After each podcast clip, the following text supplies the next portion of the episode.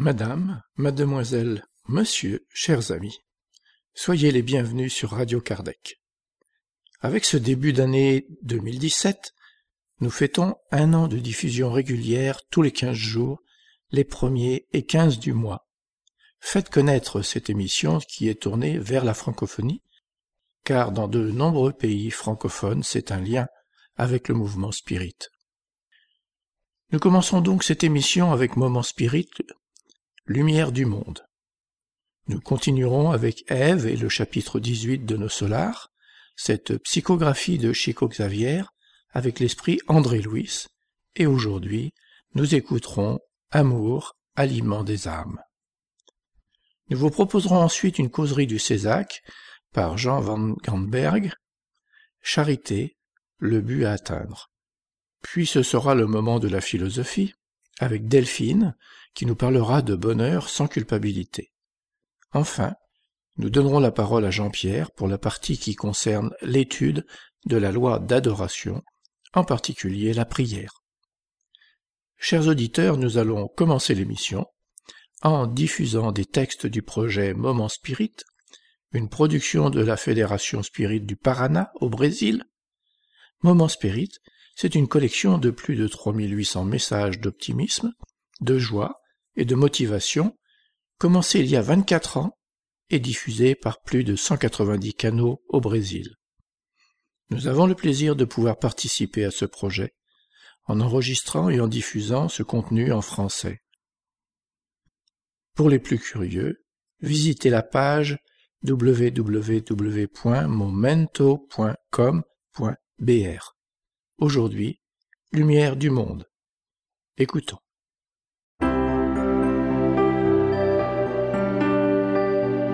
Et maintenant à l'antenne, Moment Spirit, le programme qui amène le spiritisme dans votre demeure.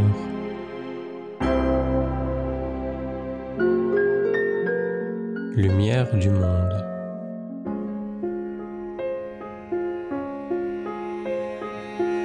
Jésus nous a dit que nous sommes la lumière du monde. De plus, il nous a laissé l'orientation que nous devons partager notre lumière avec ceux qui sont autour de nous. Il nous arrive souvent de croire que nous n'avons rien à offrir à notre prochain. Nous faisons le projet d'aider nos semblables le jour où nous gagnerons à la loterie, ou quand nous partirons à la retraite et que nous aurons du temps libre. Être un point de lumière sur le chemin d'autrui est plus simple que nous le pensons. Combien de fois rencontrons-nous un collègue attristé vivant un moment d'angoisse, ayant besoin de soulager sa peine. Arrêtons-nous pour écouter ce qui opprime son cœur et il ira mieux. C'est cela aider. Quand nous offrons un sourire et que nous tendons la main à quelqu'un qui vient d'arriver dans un environnement inconnu et qu'il manque d'assurance, craignant de ne pas être bienvenu, faisons en sorte qu'il se sente accueilli. Ça aussi, c'est une manière d'aider en adressant à ceux qui sont abattus et solitaires des paroles d'affection imprégnées de vibrations et de tendresse, nous couvrons d'amour ceux qui les reçoivent, ce qui leur redonne des forces, du courage et de l'espoir. En affirmant que nous sommes la lumière du monde, le Christ nous a montré le chemin de la charité et nous a laissé une invitation pour travailler au bien commun en aidant notre prochain avec ce que nous avons en nous. À cela, il nous fait percevoir que pour illuminer, nous devons être attentifs à la lumière que nous émettons. Une lampe claire et brillante offre aussi une lumière claire et brillante. Notre lumière est liée à notre capacité de partager les meilleurs sentiments que nous nourrissons et notre connaissance pour le bien de tous. Il n'est pas nécessaire d'être un puits de science pour procurer aux autres des paroles aimantes et réconfortantes. Il suffit d'avoir de l'amour et de vouloir l'offrir. Il n'est pas nécessaire d'être expert en langue pour prêter l'oreille aux peines de quelqu'un et lui donner un conseil. Il suffit de savoir écouter, de se mettre à la place de celui qui souffre et de l'aider avec des mots de soutien et d'encouragement. Quand nous apprenons quelque chose de nouveau qui nous permet de comprendre les sensations et les sentiments, pourquoi ne pas le partager avec d'autres personnes pour qu'elles puissent aussi se sentir comme nous? Partager les paroles du Christ est une excellente manière de répandre la lumière dans le monde. Appliquer au quotidien ce qu'elle nous enseigne fait de nous des exemples vivants du message chrétien. Nous pouvons aussi être des lumières qui réchauffent et illuminent même sans rien dire, rien qu'en pratiquant ce que le Maître a démontré. Pardonner, aimer, accueillir, réconforter, prier, remercier sont quelques-unes des actions que nous pouvons réaliser pour inspirer positivement ceux qui nous entourent.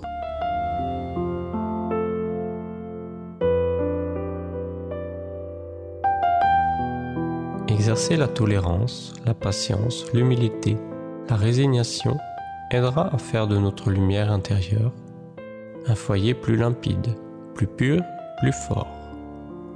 Que notre volonté d'être des lumières dans le monde nous donne le courage nécessaire de vaincre l'obscurité provoquée par l'ignorance, l'intolérance, l'égoïsme et l'orgueil. Que nous soyons capables de devenir des points de lumière dans la vie de nos semblables, même si nous pensons être minuscules et faibles. Faisons le vœu qu'à chaque jour qui passe, nous soyons un peu plus lumineux, tout en restant persévérants jusqu'à ce que nous parvenions à atteindre l'immensité des étoiles.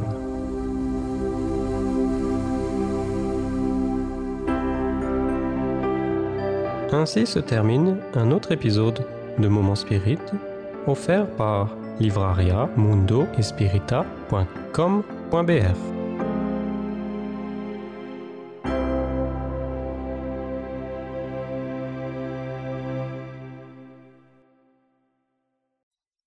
Radio Kardec tient à remercier les bénévoles qui, depuis un an maintenant, donnent leur temps et prêtent leur voix pour enregistrer les différentes interventions et animations de ces émissions, comme Marc, Ève, Jean, Jean-Pierre et Delphine. C'est bien la francophonie, car ces personnes viennent de différents pays. Nous allons maintenant retrouver Ève, qui aborde le chapitre 18 de nos solars, Amour, aliment des âmes. Nos chapitre 18 Amour, aliment des âmes. Une fois la prière terminée, la propriétaire de la maison nous invita à passer à table, servant un potage réconfortant et des fruits parfumés qui semblaient surtout être un concentré de fluides délicieux. Grandement surpris, j'entendis Laura observer avec joie. Finalement, nos réflexions sont ici bien plus agréables que sur la terre. Il y a des foyers à nos solars, qui s'en dispensent presque complètement. Mais dans les zones du ministère de l'aide, nous ne pouvons nous passer des concentrés fluidiques devant procéder à de lourdes tâches que les circonstances imposent. Nous dépensons une grande quantité d'énergie. Il est nécessaire de reconstituer des réserves de force.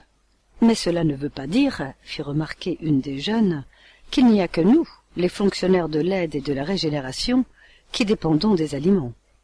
Aucun des ministères, celui de l'union divine y compris, ne s'en dispense. Il n'y a que l'apparence de la substance qui diffère. À la communication et à l'éclaircissement, il y a une énorme dépense de fruits. À l'élévation, la consommation de jus et de concentré n'est pas des moindres, et à l'union divine, les phénomènes alimentaires atteignent l'inimaginable. Mon regard interrogateur allait de Lysias à Laura, impatient de recevoir des explications. Ils sourirent tous face à ma perplexité naturelle. Mais la mère de Lysias vint à la rencontre de mes désirs, m'expliquant. Peut-être ignorez-vous que le plus grand soutien des êtres est justement l'amour. De temps en temps, nous recevons en nos de grandes commissions d'instructeurs qui administrent des enseignements nouveaux concernant la nutrition spirituelle. Tout le système d'alimentation dans les diverses sphères de la vie a sa base profonde dans l'amour. L'aliment physique, même ici, tout bien considéré, est un simple problème de matérialité transitoire, comme dans le cas des véhicules terrestres qui ont besoin de graisse et d'huile. l'âme en elle-même ne se nourrit que d'amour. Plus nous nous élèverons dans le plan évolutif de la création, plus amplement nous connaîtrons cette vérité. Ne vous semble-t-il pas que l'amour divin soit l'aliment universel? De telles explications me réconfortèrent grandement. Percevant ma satisfaction intérieure, Lysias intervint, disant Tout s'équilibre dans l'amour infini de Dieu. Et quand l'être devient de plus en plus évolué, plus subtil devient le processus d'alimentation. Le ver, dans le sous-sol de la planète, se nourrit essentiellement de terre. Le grand animal trouve dans les plantes les éléments nécessaires à sa survivance, à l'exemple de l'enfant tétant le sein maternel. L'homme cueille le fruit du végétal, le transforme selon les exigences du palais qui lui est propre et le sert à sa table. Nous, créatures désincarnées, nous avons besoin de substances nutritives s'apparentant au fluide, et le processus sera à chaque fois plus délicat au fur et à mesure que s'intensifie l'ascension individuelle. N'oublions toutefois pas la question des corps, ajouta Laura, parce qu'au fond, le ver, l'animal, l'homme et nous, nous dépendons absolument de l'amour. Nous nous mouvons tous en lui, et sans lui, nous n'aurions pas d'existence. C'est extraordinaire, m'exclamai-je. Ne vous souvenez-vous pas de l'enseignement évangélique? Aimez-vous les uns les autres? Poursuivit la mère de Lysias, attentionnée. Jésus n'a pas établi ces principes en ne pensant qu'à la charité, principes dans lesquels nous apprendrons tous, tôt ou tard, que la pratique du bien constitue un simple devoir. Il nous conseille aussi de nous alimenter les uns les autres dans le champ de la fraternité et de la sympathie. L'homme incarné saura plus tard que la conversation amicale, le geste affectueux, la bonté réciproque la confiance mutuelle, la lumière de la compréhension, l'intérêt fraternel, patrimoine qui dérive naturellement de l'amour profond, constituent de solides aliments pour la vie en soi. Réincarnés sur la terre, nous affrontons de grandes limitations. En revenant de ce côté-ci, nous reconnaissons que toute la stabilité de la joie est un problème d'alimentation purement spirituelle. Des foyers, des petites villes, des cités et des nations se forment en accord avec ces impératifs. Je me souvins instinctivement des théories du sexe largement divulguées de par le monde. Mais devinant peut-être mes pensées, Laura dit. Personne ne dit que le phénomène est simplement sexuel. Le sexe est une manifestation sacrée de cet amour universel et divin, mais ce n'est qu'une expression isolée du potentiel infini. Parmi les couples les plus spiritualisés, la tendresse, la confiance, le dévouement et l'entente réciproque demeurent bien au-dessus de l'union physique, réduite entre eux à une réalisation transitoire. L'échange magnétique est le facteur qui établit le rythme nécessaire à la manifestation de l'harmonie. Pour entretenir le bonheur, leur présence mutuelle et parfois seulement la compréhension suffisent. Profitant d'une pause, Judith ajouta. À nos solars, nous apprenons que la vie terrestre s'équilibre dans l'amour sans que la grande partie des hommes ne s'en aperçoivent. Âmes jumelles, âmes sœurs et âmes affines forment des pairs et de nombreux groupes.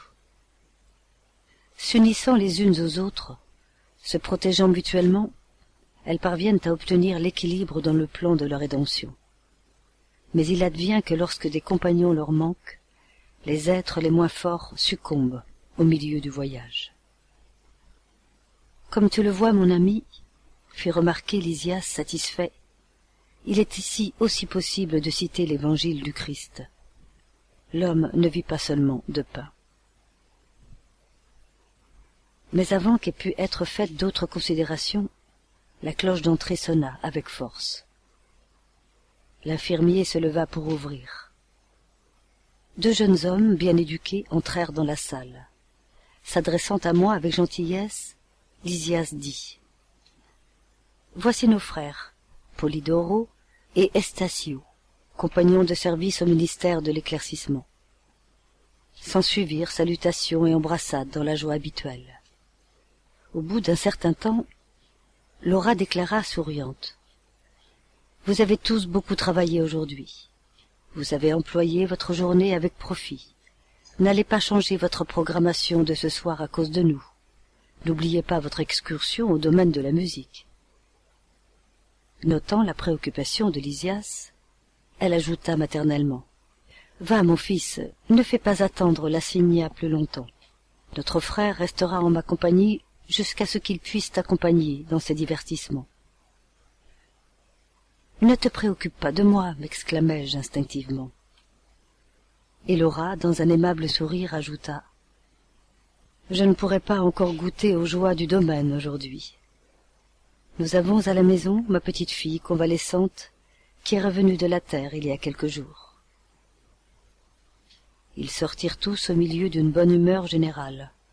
En fermant la porte, la mère de Lysias se tourna vers moi et m'expliqua en souriant. Ils partent à la recherche de l'aliment dont nous parlions. Les liens affectifs ici sont plus beaux et plus forts. L'amour, mon ami, est le pain divin des âmes, la sublime nourriture des cœurs. Nous vous proposons maintenant une causerie du Césac par Jean van Gandberg. Charité, le but à atteindre. Bonjour. Je vais commencer par vous lire un petit passage ici qui s'appelle euh, Charité, le but à atteindre, psychographié par Divaldo Pereira Franco et dicté par l'esprit Johanna d'Angelis. Charité, le but à atteindre. Pense que la charité dans les actions doit être la lumière qui chasse les ténèbres. Tant que tu ne comprendras pas que la charité est toujours le meilleur baume pour celui qui la pratique, en rattachant le bienfaiteur au nécessiteux, tu resteras dans la phase primaire de la vertu par excellence. Tu pourras partager de la monnaie à pleine main. Si tu n'éprouves pas le sentiment de l'amitié envers l'assisté, tu n'auras pas atteint l'essence même de la charité. Tu partageras des vêtements et des couvertures avec ceux qui n'en ont pas. Cependant, si tu ne leur apportes pas de la compréhension et de la gentillesse, tu ne dépasseras pas les limites de la philanthropie. Tu porteras secours aux malades au moyen de remèdes coûteux, mais si tu n'y ajoutes pas la douceur fraternelle, tu accompliras seulement une petite tâche sans grande importance. Tu offriras du pain à ceux qui ont faim. Néanmoins, si ton geste n'est pas empreint de bonté, tu n'auras pas accédé au sens réel de la charité. Tu distribueras des biens et des objets parmi les déshérités.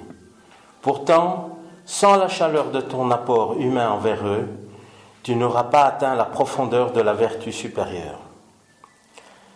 La charité est quelque chose de plus grand que l'action toute simple d'offrir quelque chose. Il est sûr que ce que l'on donne à quelqu'un se trouvant dans le besoin lui est utile. Mais pour que la charité soit vraiment faite, il faut que l'amour tienne sa place dans l'acte de bienfaisance, comme l'huile qui nourrit la flamme de la foi. La charité matérielle remplit, les espaces ouverts par la misère socio-économique partout visible. Au-delà de ces espaces, il y a tout un monde de besoins chez d'autres personnes qui te frôlent et qui attendent la lumière libératrice venant de ton action.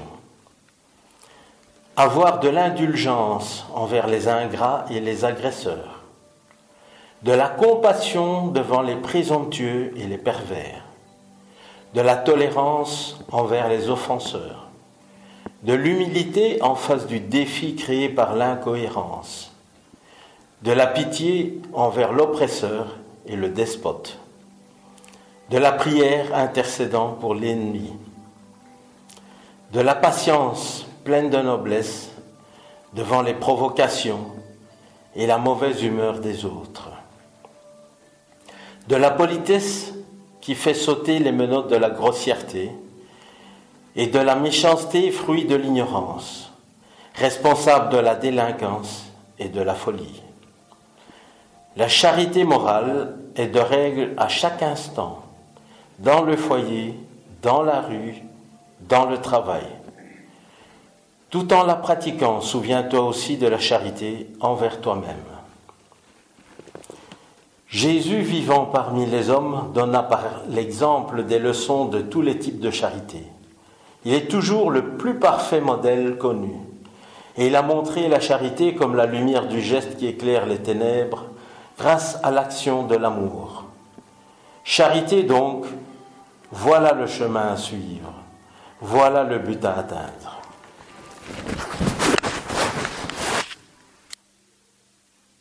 Voilà, le sujet d'aujourd'hui, c'est tiré encore une fois de l'Évangile selon le spiritisme, le chapitre 9 qui dit Bienheureux ceux qui sont doux et pacifiques. Et c'est le point 7 qui s'appelle la patience. Alors je vais vous lire ce que Alain Kardec a reçu d'un esprit ami par rapport à la patience. La douleur est une bénédiction que Dieu envoie à ses élus. Ne vous affligez donc pas quand vous souffrez, mais bénissez au contraire le Dieu Tout-Puissant qui vous a marqué par la douleur ici-bas pour la gloire dans le ciel. Soyez patients, c'est une charité aussi que la patience. Et vous devez pratiquer la loi de charité enseignée par le Christ, envoyé de Dieu. La charité qui consiste dans l'aumône donnée aux pauvres est la plus simple des charités. Mais il en est une plus pénible et conséquemment bien plus méritoire. C'est de pardonner à ceux que Dieu a placés sur notre route pour être les instruments de nos souffrances et mettre notre patience à l'épreuve. La vie est difficile, je le sais. Elle se compose de mille riens qui sont des coups d'épingle et finissent par blesser. Mais il faut regarder aux devoirs qui nous sont imposés, aux consolations et aux compensations que nous avons d'un autre côté, et alors nous verrons que les bénédictions sont plus nombreuses que les douleurs. Le fardeau semble moins lourd quand on regarde en haut que lorsqu'on courbe son front vers la terre. Courage, amis, le Christ est votre modèle. Il a plus souffert qu'aucun de vous, et il n'avait rien à se reprocher, tandis que vous, vous avez à expier votre passé et à vous fortifier pour l'avenir. Soyez donc patients, soyez chrétiens. Ce mot renferme tout. Un esprit ami, Le Havre, 1862. Lorsqu'on voit la définition du, mot patience dans le dictionnaire, il y en a plusieurs. Il y a même un jeu de cartes qui s'appelle la patience. Mais bon, ici, dans notre cas, on va prendre la définition qui nous parle le plus, c'est celle de rester calme et serein par rapport à des situations qui nous sont douloureuses ou difficiles. Et c'est dans le passage que je viens de lire, on dit que c'est une charité d'être patient. Effectivement,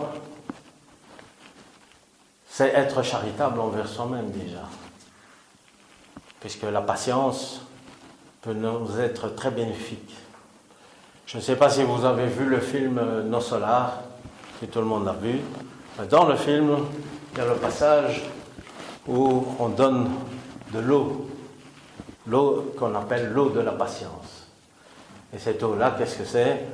C'est une personne, dans le cas ici, c'est le, docteur qui veut savoir beaucoup de choses, qui veut savoir très directement, exactement tout ce que. Pourquoi il est là, pourquoi il est malade, et pour, comment il va faire pour guérir, etc. Il veut savoir très vite. Alors on lui donne de l'eau. Hop. Et le principe, c'est de garder l'eau dans la bouche sans parler. Autrement dit, d'avoir beaucoup de patience. De ne pas toujours dire les choses directement, de ne pas exprimer certaines choses. Et ça, nous le vivons tous lorsque nous avons des situations difficiles, que ce soit avec nos conjoints, conjointes, avec euh, des collègues, avec des amis. Il est possible que nous allons euh, être touchés par des situations et nous avons envie de répondre très vite. Et peut-être que cette façon de répondre va blesser d'autres personnes. Même si nous, nous nous sentons blessés, devons-nous, nous aussi, blesser les autres personnes. Et lorsque nous prenons patience, il est possible qu'avec le temps, si nous nous plaçons dans la patience, nous allons trouver plutôt une façon plus sage de répondre à ces agressions. Ici, euh, dans ce cas-ci, on parle même de pardonner à ceux qui nous offensent, à ceux qui sont les objets de, nos souffrances, de nos douleurs. C'est très difficile, effectivement. C'est quelque chose que nous, nous apprenons avec le temps. Et de là, la patience, patienter. Avec le temps, cela va se régler. Il y a aussi les cas de, longues maladies que nous vivons. Nous pouvons, enfin, moi je n'ai pas euh, jusque-là été touché par des longues maladies, mais je me souviens de périodes où, par exemple, bon, moi j'aime bien être actif et travailler, et avoir une grippe qui m'oblige à rester au lit avec, euh, je ne sais pas, 39 degrés de fièvre ou 40 presque. Euh, avoir très chaud et, transpirer, avoir cette fièvre qui m'empêche, et des douleurs qui m'empêchent de me lever même et de faire quoi que ce soit. Je suis obligé d'être au lit et de patienter un, deux jours maximum, trois jours, pour essayer de commencer à me rétablir. Cette patience obligé, je me sens obligé. Ce que je vais essayer, je vais dire, oh, je vais faire un effort, je vais me sortir de là, je vais sortir du lit, je vais...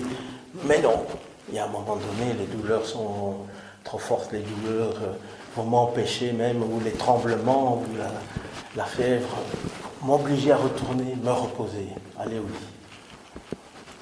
Et donc, nous, nous vivons tous, quelque part, une douleur, que ce soit la maladie ou une personne qui nous euh, dérange, qui est là. Euh, on aimerait bien que cette personne disparaisse de notre vue, cette personne euh, ne dise plus rien, mais nous devons bien souvent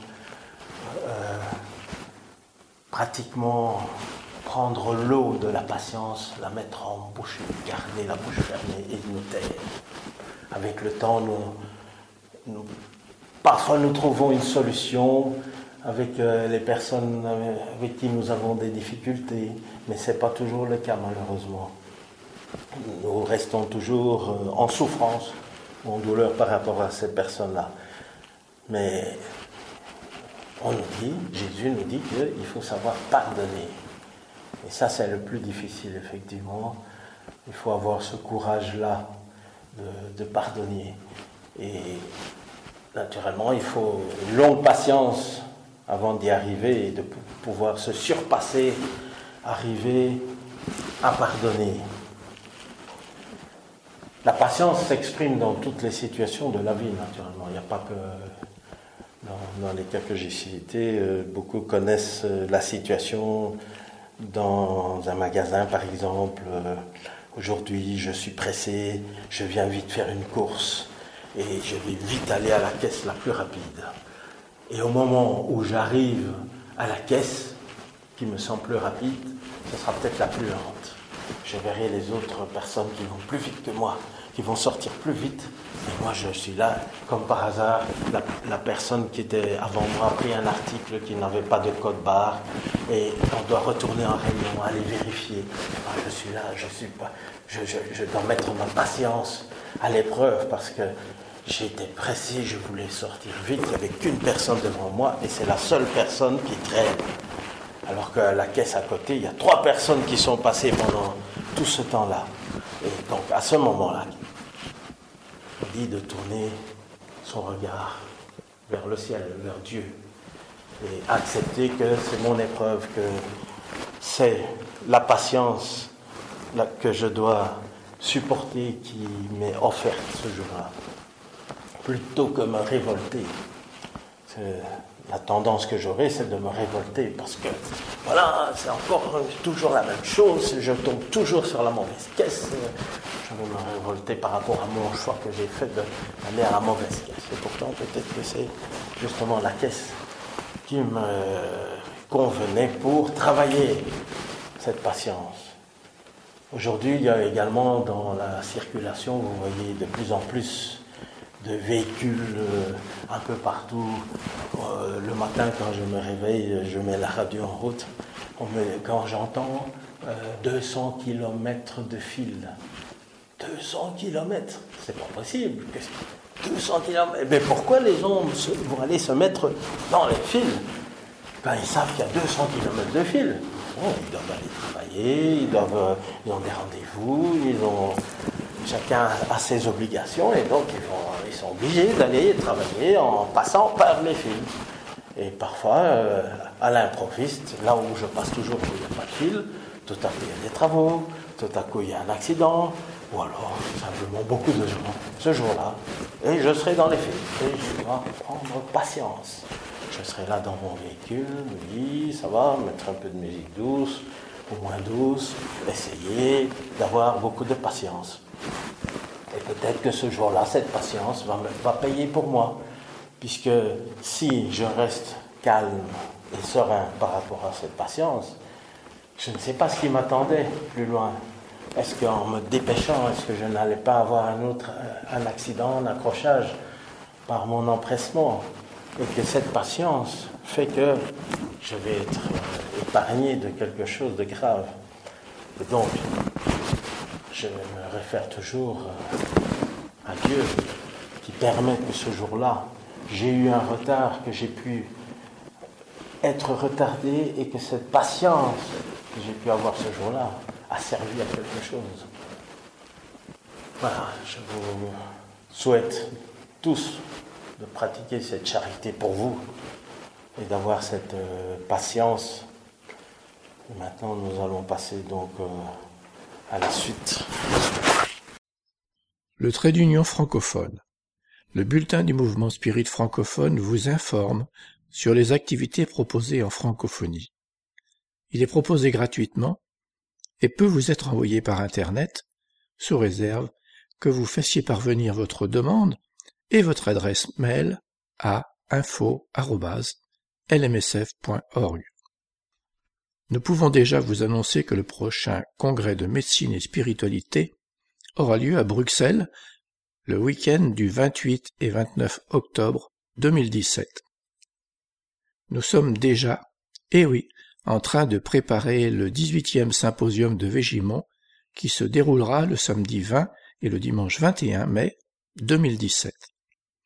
Le thème principal sera l'éducation des enfants et les 160 ans du livre des esprits. Vous trouverez dans les prochains bulletins du mouvement spirit francophone toutes les informations à ce sujet. Sous peu, les informations et inscriptions seront également disponibles sur notre site internet. Ce symposium pour la francophonie connaît toujours un grand succès et est très apprécié des habitués. Alors, pourquoi pas vous? C'est le moment de la philosophie. Nous écoutons Delphine, qui nous parle de bonheur sans culpabilité. Nous vous proposons maintenant une réflexion philosophique tirée du journal d'études de psychologie créé par Sonia Teodoro da Silva et traduit par Sophie Justi. Bonheur sans culpabilité. L'histoire des religions démontre que la culpabilité a été utilisée comme un moyen de tenir les fidèles à la merci d'un système de croyances qui les mènerait soi-disant au salut. Sans qu'ils en aient conscience, ceux-ci recherchent un soulagement pour leur douleur et une réponse pour leurs questions transcendantes. Mais ils reçoivent en retour quelque chose qui les rend de plus en plus dépendants et craintifs de tout ce qui se passe après la mort du corps physique. La culpabilité engendrée par le jugement sévère des comportements ainsi que par la fausse idée très étendue que l'être humain naît déjà avec l'erreur et le péché originel, perpétue le cycle vicieux des incarnations expiatoires. Le bonheur si espéré est toujours plus différé par le poids de la culpabilité qui oblige l'être humain à se punir pour la rémission de son passé. La valeur excessive attribuée aux petites erreurs de la vie, qui se présentent sous la forme d'un Dieu puissant et rigoureux, induit une plus grande exigence qui provoque les remords exigeant de lourdes punitions. L'être humain fut créé pour être heureux et pour trouver sa désignation personnelle sans qu'il lui faille payer un lourd tribut engendrant la souffrance, si ce n'est sacrifier l'énergie nécessaire pour vivre. Jésus lui-même nous dit dans Matthieu 12, 2.7 qu'il nous faudrait apprendre sur la miséricorde et non sur les holocaustes qui condamnent les innocents. Quand la religion est utilisée pour induire la peur et emprisonner les consciences, Dieu s'absente de ses principes. Le bonheur est accessible à l'être humain sans qu'il ait besoin de respecter des rites qui créent une culpabilité ou un sentiment d'avoir une dette quelconque à l'égard du Créateur, hormis de la gratitude envers la vie. La culpabilité nous fait perdre plus de temps dans notre évolution en écartant la perception de soi-même et la conscience nécessaire de l'immortalité personnelle. Le spiritisme, grâce à ses principes basés sur les lois de la nature, propose à l'être humain de ne jamais oublier son essence divine et sa constitution immortelle qui le font se sentir à tout moment heureux et déterminé à trouver la raison le sens et la signification de la vie. Signé Adéonaire Novaes, psychologue clinicien. Question 967. En quoi consiste le bonheur des bons esprits? Réponse. Connaître toute chose, n'avoir ni haine, ni jalousie, ni envie, ni ambition, ni aucune des passions qui font le malheur des hommes. L'amour qui les unit est pour eux la source d'une suprême félicité. Ils n'éprouvent ni les besoins, ni les souffrances, ni les angoisses de la vie matérielle. Ils sont heureux du bien qu'ils font.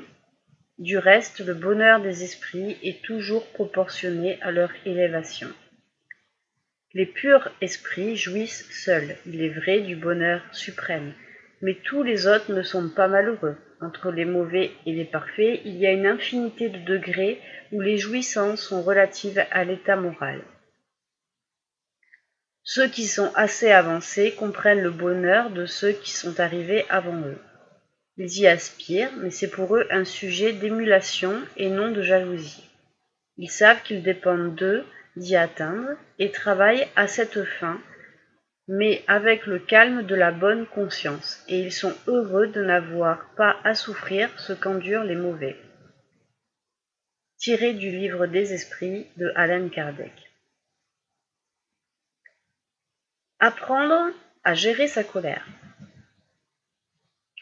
Les émotions font partie de la structure psychologique de l'être humain pendant sa longue trajectoire en direction de la plénitude. Tandis que les mécanismes instinctifs ont servi et servent encore à la survie de l'homme. La colère, qui est une de ses émotions basiques, fait partie de son héritage et en tant que telle, elle a une fonction importante pour l'équilibre psychique. Culturellement néanmoins, et particulièrement pour certains points de vue religieux, la colère est considérée comme quelque chose de négatif. Le problème est que tout ce qui est nié dans la vie consciente prend de la force dans l'inconscient et intensifie notre ombre. La colère qui n'est pas travaillée se transforme en ressentiment, ce venin psychique qui fait partie de la vie de tant de personnes. Au niveau collectif, elle découle sur la violence intense que nous vivons actuellement. C'est pour cela que nous demandons la colère est-elle négative ou est-ce nous qui n'avons pas appris à quoi elle sert et la meilleure manière de la canaliser? Selon la pensée de Johanna de Angelis, il ne faut pas lutter contre ses émotions, même celles dites nocives. Il faut avant tout faire un effort pour se détourner de la situation pouvant signifier des dommages pour soi et pour les autres. Dans ces circonstances, l'apprentissage pour traiter sa colère commence en l'assumant comme une partie de nous-mêmes sans la nier. En outre, il faut adopter une attitude réflexive face à l'existence pour pouvoir évaluer notre comportement et les impulsions qui souvent nous régissent. Il nous faut connaître les complexes qui parviennent à nous dominer, les points sombres qui déterminent nos attitudes pour pouvoir les transformer en canalisation positive et édifiante. Un des moyens pour gérer sainement la colère et de la transformer en indignation positive, celles-ci, à travers des attitudes proactives et conscientes, peuvent promouvoir des changements significatifs dans la vie personnelle mais aussi collective.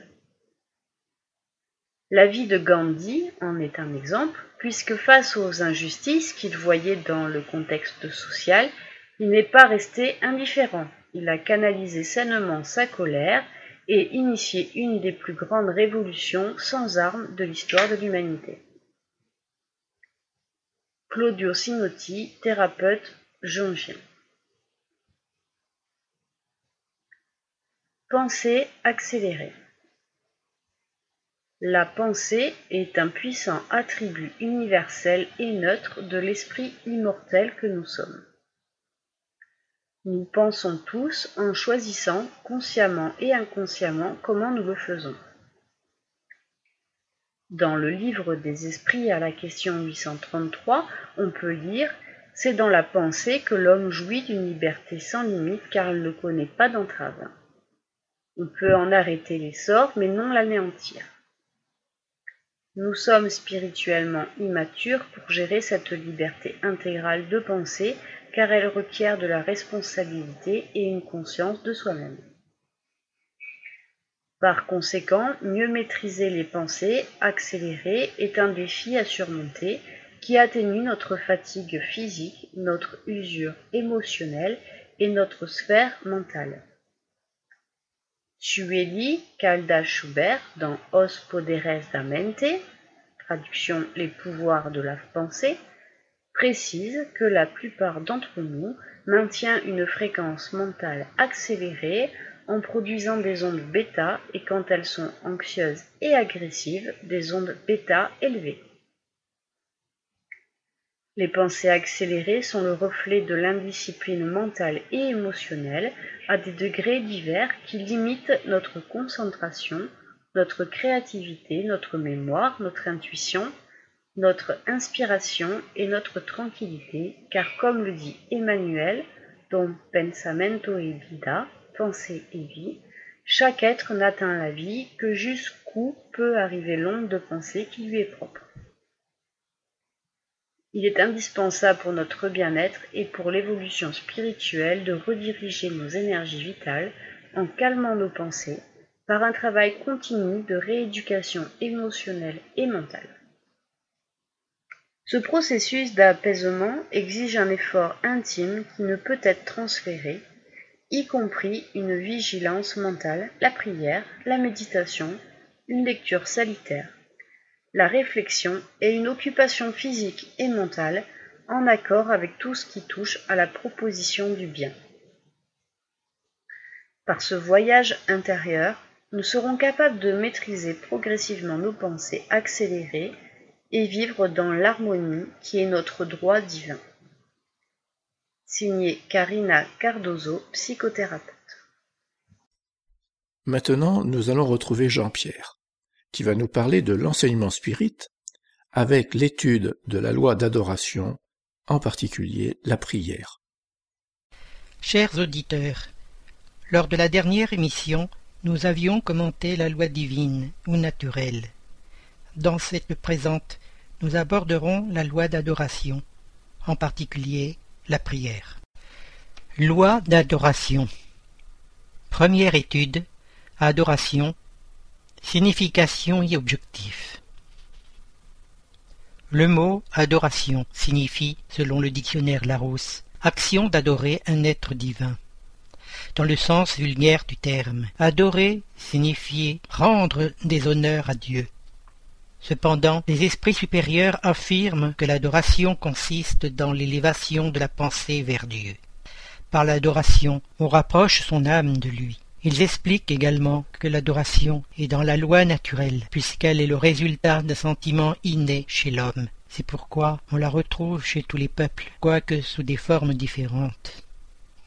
Il y a eu une époque où chaque famille, chaque tribu, chaque ville et chaque race avait ses dieux particuliers, dans les louanges desquels le feu divin brûlait continuellement dans la cheminée ou sur les autels des temples qui leur étaient dédiés. En échange de ces hommages, ainsi le croyait-on, les dieux faisaient tout pour leurs adorateurs et se mettaient même au-devant des armées des communes ou des nations auxquelles ils appartenaient, en les aidant dans des guerres défensives ou des conquêtes. Son que le mot Dieu avait chez les anciens une acception très étendue. Ce n'était point, comme de nos jours, une personnification du maître de la nature. C'était une qualification générique donnée à tout être placé en dehors des conditions de l'humanité.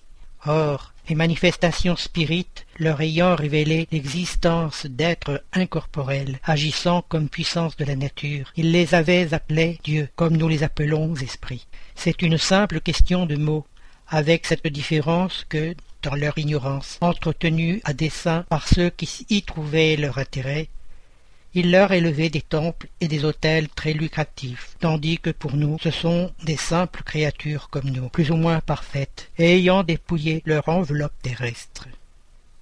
Si l'on étudie avec soin divers attributs des divinités païennes, on y reconnaîtra sans peine tous ceux de nos esprits à tous les degrés de l'esprit, de l'échelle spirit, leur état physique dans les mondes supérieurs, toutes les propriétés du père-esprit et le rôle qu'il joue dans les choses de la terre. Pour comprendre le processus d'adoration, il faut reconnaître qu'elle accompagne l'évolution de la créature humaine. Comme l'homme évolue intellectuellement et moralement, il perfectionne aussi sa conception de Dieu et sa façon de l'adorer. Dans ce sens, nous pouvons accompagner nettement la transformation historique du concept de Dieu dans notre humanité, en partant des idées primitives du polythéisme. Un progrès religieux significatif s'est produit avec le monothéisme, même encore attaché aux manifestations du culte extérieur à ce point de l'histoire religieuse de la planète. Notre chemin évolutif souffre en une bifurcation établie par la venue du christianisme. Les peuples de l'hémisphère occidental embrassent les idées chrétiennes, tandis que les peuples de l'hémisphère oriental restent liés aux traditions religieuses de leur passé lointain. Signalons que le christianisme, en venant éclairer le monde de sa lumière divine, n'a pu détruire une chose qui est dans la nature, mais il a fait reporter l'adoration vers celui à qui elle appartient. Quant aux esprits, leur souvenir s'est perpétué sous divers noms, selon les peuples et leurs manifestations, qui n'ont jamais cessé, ont été diversement interprétés et souvent exploités sous l'empire du mystère. Tandis que la religion y a vu des phénomènes miraculeux, les incrédules y ont vu de la jonglerie. Aujourd'hui, grâce à une étude plus sérieuse faite au grand jour, le spiritisme, dégagé des idées superstitieuses qui l'ont éclairci pendant des siècles, nous révèle un des plus grands et des plus sublimes principes de la nature. Il faut aussi remarquer que nous sommes encore loin d'adorer Dieu en esprit et en vérité, comme le préconise le spiritisme, rappelant le message chrétien. Beaucoup d'interprétations religieuses portent encore la trace des manifestations ritualistes visibles dans leurs cérémonies du culte extérieur. À ce sujet, Emmanuel nous rappelle que dès les premiers temps, comme dans l'actualité, l'homme a eu une conception anthropomorphique de Dieu. Dans les périodes primaires de la civilisation, comme les lois de la force brutale prédominaient et comme l'humanité était une agglomération d'êtres qui naissaient de la brutalité et de l'aspérité, qui ne connaissaient que les instincts dans leurs manifestations, L'adoration des êtres invisibles qui personnifiaient leur Dieu était faite de sacrifices inadmissibles à votre époque. Aujourd'hui, à votre époque d'égoïsme utilitaire, Dieu est considéré comme un puissant mania que l'on peut suborner à des flatteries et des promesses au sein de nombreuses doctrines religieuses. Les esprits guides de la codification spirite nous expliquent que la véritable adoration est dans le cœur. Dans toutes vos actions, songez toujours qu'un maître vous regarde. Ils expliquent également que l'adoration extérieure est utile si elle n'est pas un vain simulacre.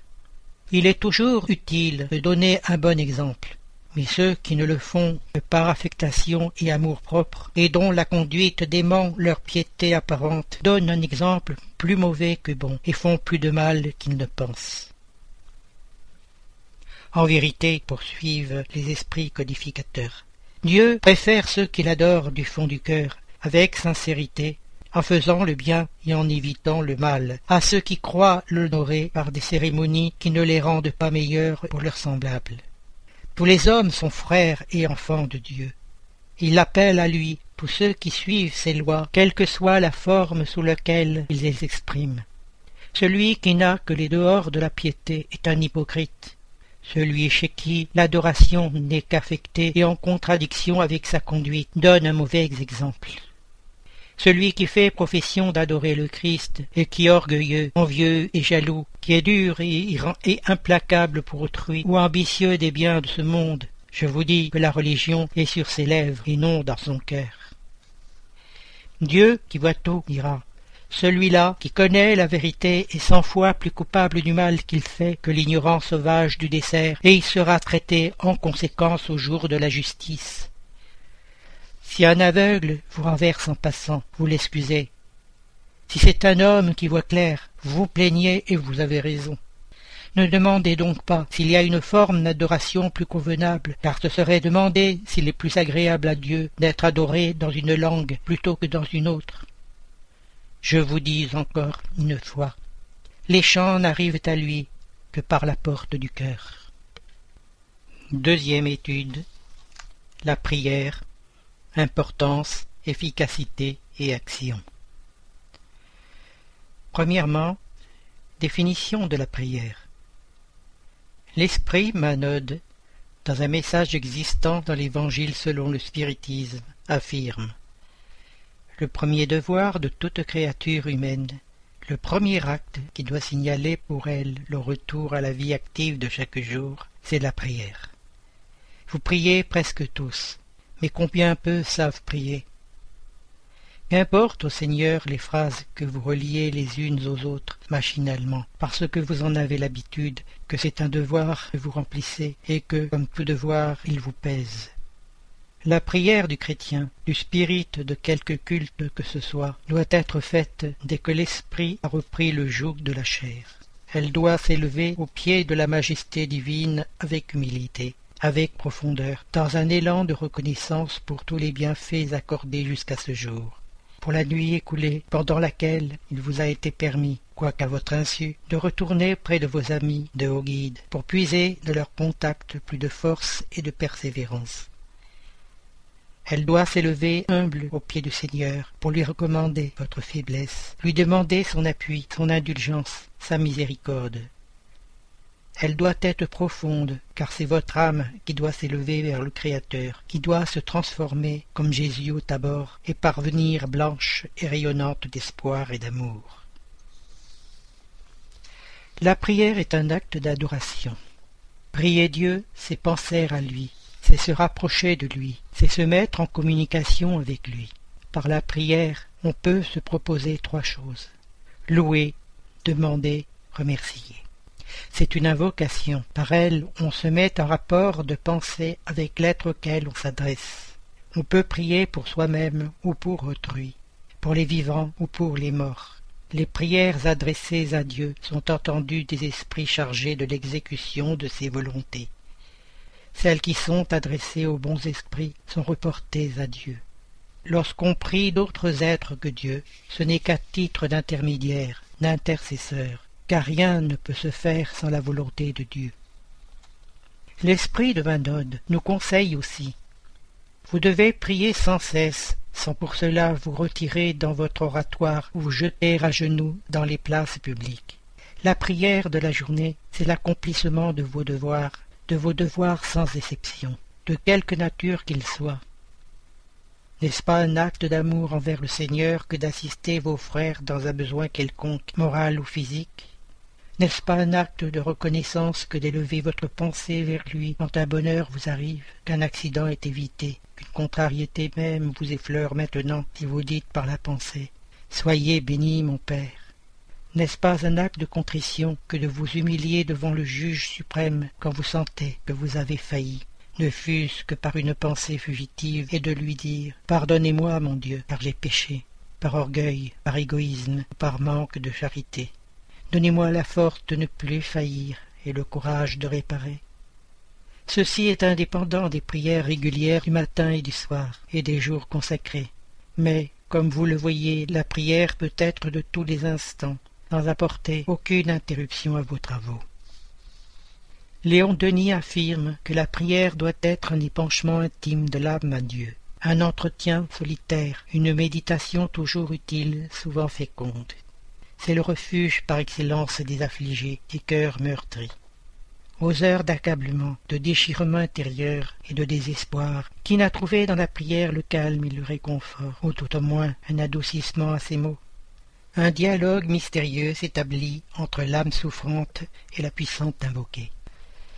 L'âme expose ses angoisses, ses défaillances. Elle implore secours, appui, indulgence. Et alors, dans le sanctuaire de la conscience, une voix secrète répond.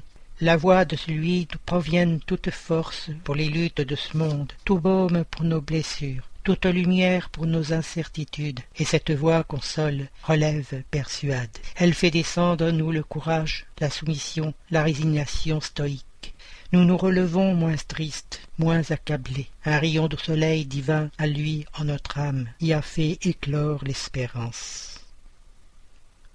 Soulignons que le Notre Père, prière enseignée par Jésus, contient les trois points qui font l'objet de la prière. Louer, demander, remercier.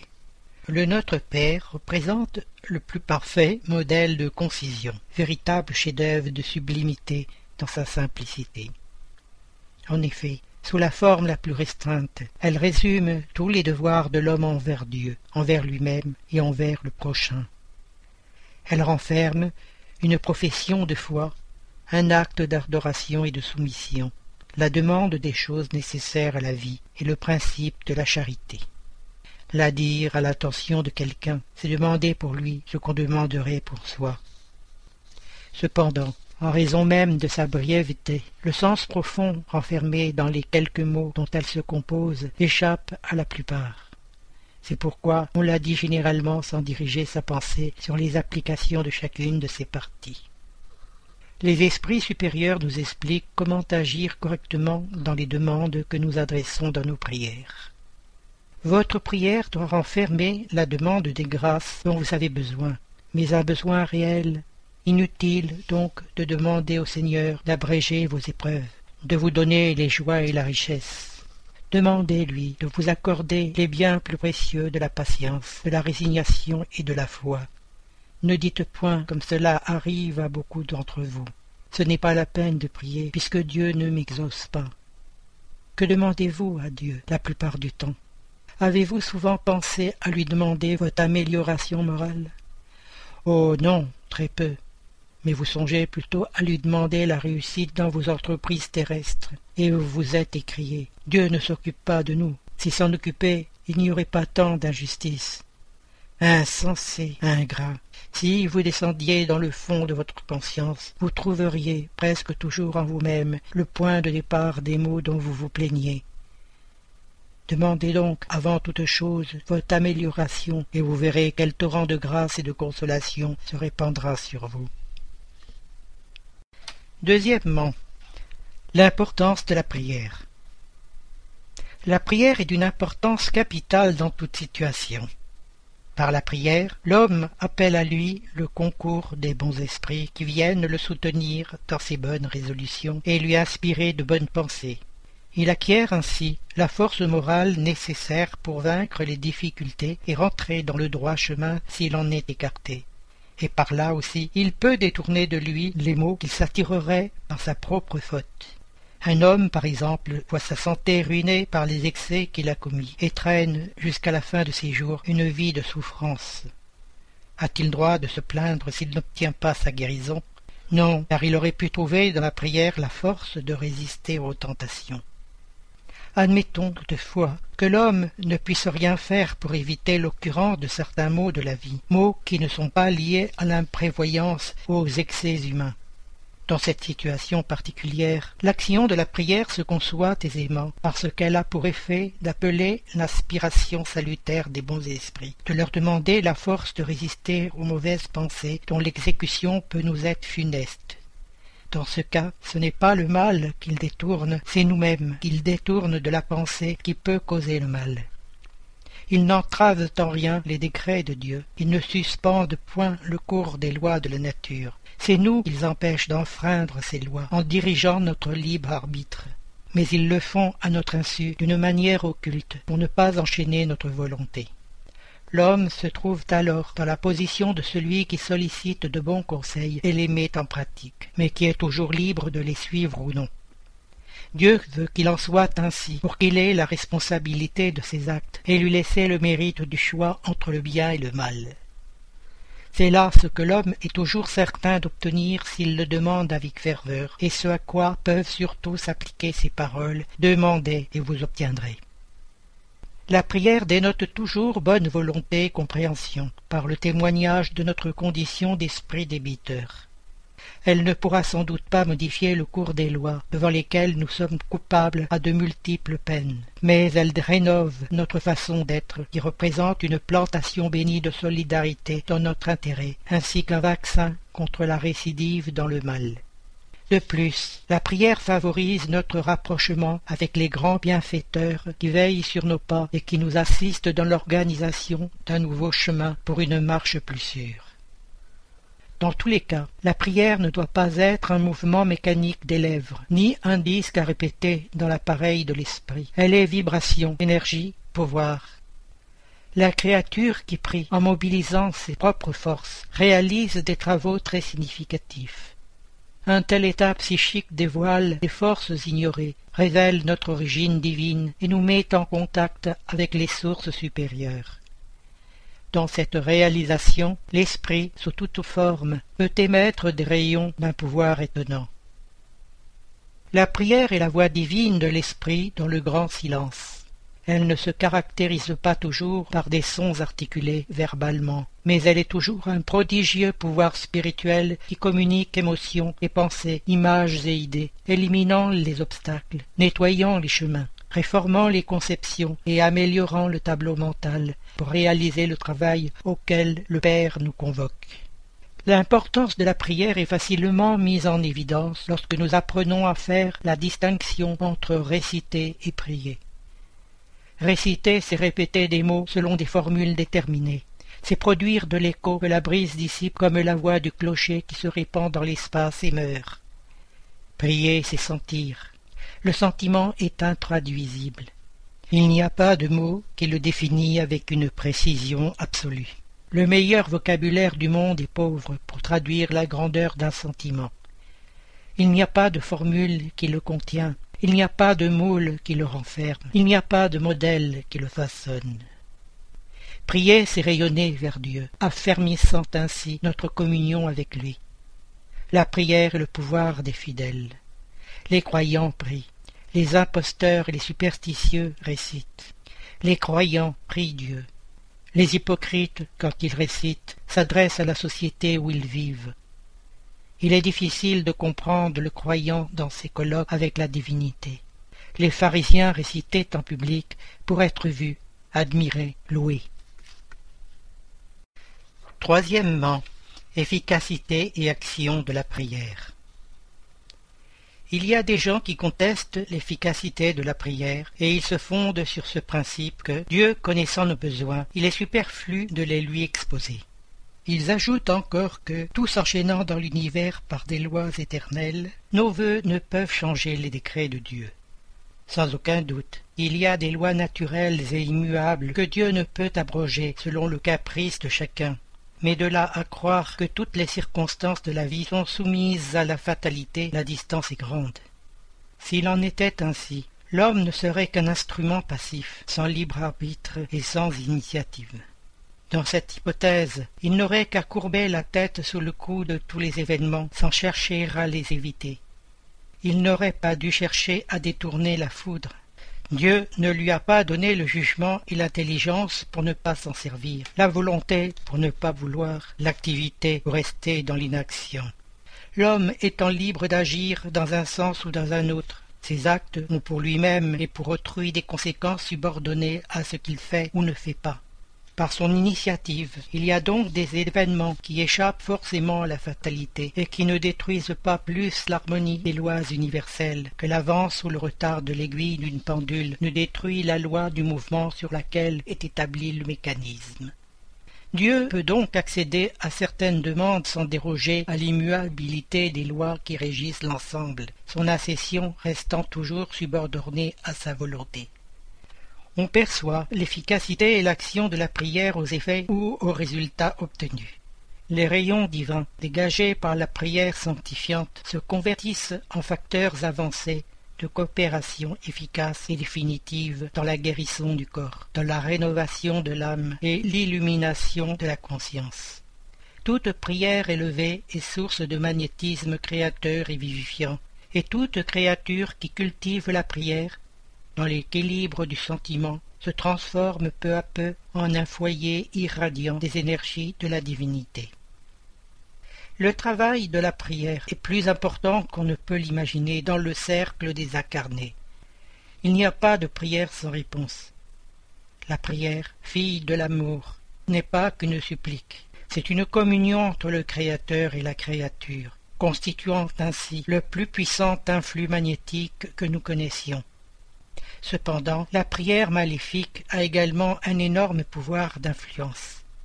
Chaque fois que l'esprit se met dans cette attitude mentale, un lien de correspondance se crée entre lui et l'au-delà.